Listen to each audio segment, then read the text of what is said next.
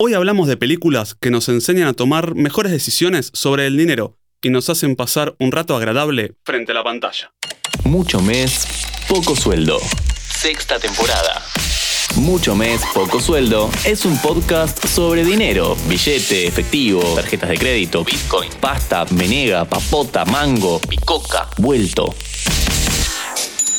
Elvis es una película de drama biográfica sobre la vida y carrera del cantante Elvis Presley. El rol de la familia y cómo delegar temas financieros son clave en la trama del film, como también sucede en un clásico ochentoso como Rocky.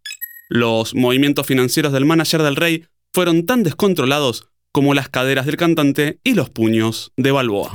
Este podcast es presentado por NordVPN. En el mundo cada vez se cometen más ciberdelitos y los que no somos expertos en tecnología corremos el riesgo de que nuestros datos privados sean robados. Por suerte, existe NordVPN, un software que con un clic te permite proteger hasta 6 dispositivos y de esa manera te olvidas de los piratas informáticos, los sitios maliciosos y las ventanas emergentes. Ingresa a nordvpn.com barra interés general.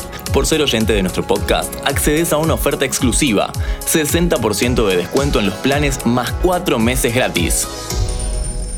Gastar por sobre los ingresos es un error frecuente que se observa en ambas películas. El peso monetario del entorno de Elvis aumenta con los años, también sus gastos, y es muy complejo para cualquier persona con ingresos irregulares, como un artista o incluso un emprendedor de la patria monotributista, solventarlos. Presley llega a enojarse con la situación, pero no logra superarla. Y al final de la película, comprenderá que su manager no le ha cuidado las espaldas. De la misma forma, al comenzar su quinta película, encontraremos a Rocky victorioso en el cuadrilátero y derrotado financieramente. Sus asesores se valieron de un poder firmado por su amigo y cuñado Paulie Penino para despilfarrar cada centavo ganado con sus puños. Lo estafaron. De una vida con robots y lujos solo queda el gimnasio heredado de Mickey y la antigua casa de su mujer. ¿Fue solo mala suerte? No. ¿Es culpa de Elvis o de Rocky? Solo en parte. Estos hechos solo son posibles si Rocky y Elvis se desentienden del tema y lo delegan sin controlarlo y no tratan de aprender sobre finanzas. Las tres cosas suceden en ambas películas y los estafaron. ¿Podían tomar otra decisión Elvis y Rocky? Sí. ¿Qué podrías hacer vos en la misma situación? Estar cerca, generar algún control personal sobre estas decisiones o incluso formarte financieramente junto a quienes se encarguen de estos temas. Para aprender un poco más sobre cine y estafas, le preguntamos a un especialista que se presenta ya mismo. Acción. Mi nombre es Alexis Puig, soy periodista especializado en cine y series. Alexis, ¿qué película nos podés recomendar sobre estafa financiera?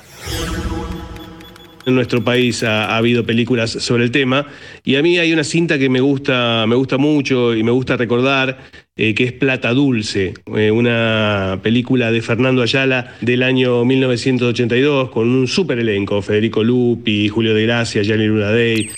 La verdad que es una, una, película que retrata un momento de Argentina, el llamado momento de la plata dulce, por eso el título, ¿no? En donde todavía estaba efervescente la cuestión del Mundial 78 y el protagonista, que es Federico Lupi, que hace de Bonifati, tiene una, una fábrica de botiquines con, con su cuñado, que lo encarna Julio de Gracia, y en ese momento se encuentra con un ex compañero del servicio militar que eh, lo, mete de lleno en una especulación de lo que se llamaba la bicicleta financiera.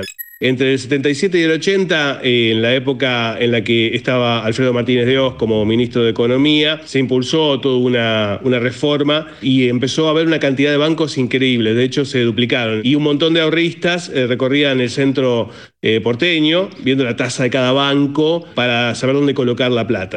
En ese marco, Federico Lupi deja, abandona su empresa familiar, se dedica a hacer la bicicleta financiera y termina estafado por Arteche, el personaje que encarna Gianni Luna Day. Me parece que es una, una, gran cinta que habla justamente de estas cuestiones y además lo marca dentro del ámbito local argentino. Así que se las recomiendo. Para mí es una, una gran cinta sobre estafas financieras. Ya seguimos. Pero antes, te recuerdo que este podcast es presentado por NordVPN. Ingresa a nordvpn.com barra interés general y accede a una oferta exclusiva por ser oyente de nuestro podcast con nuestro código. Además accedes a descuentos y a una garantía de devolución en los primeros 30 días de tu suscripción en caso de que no te haya servido el producto.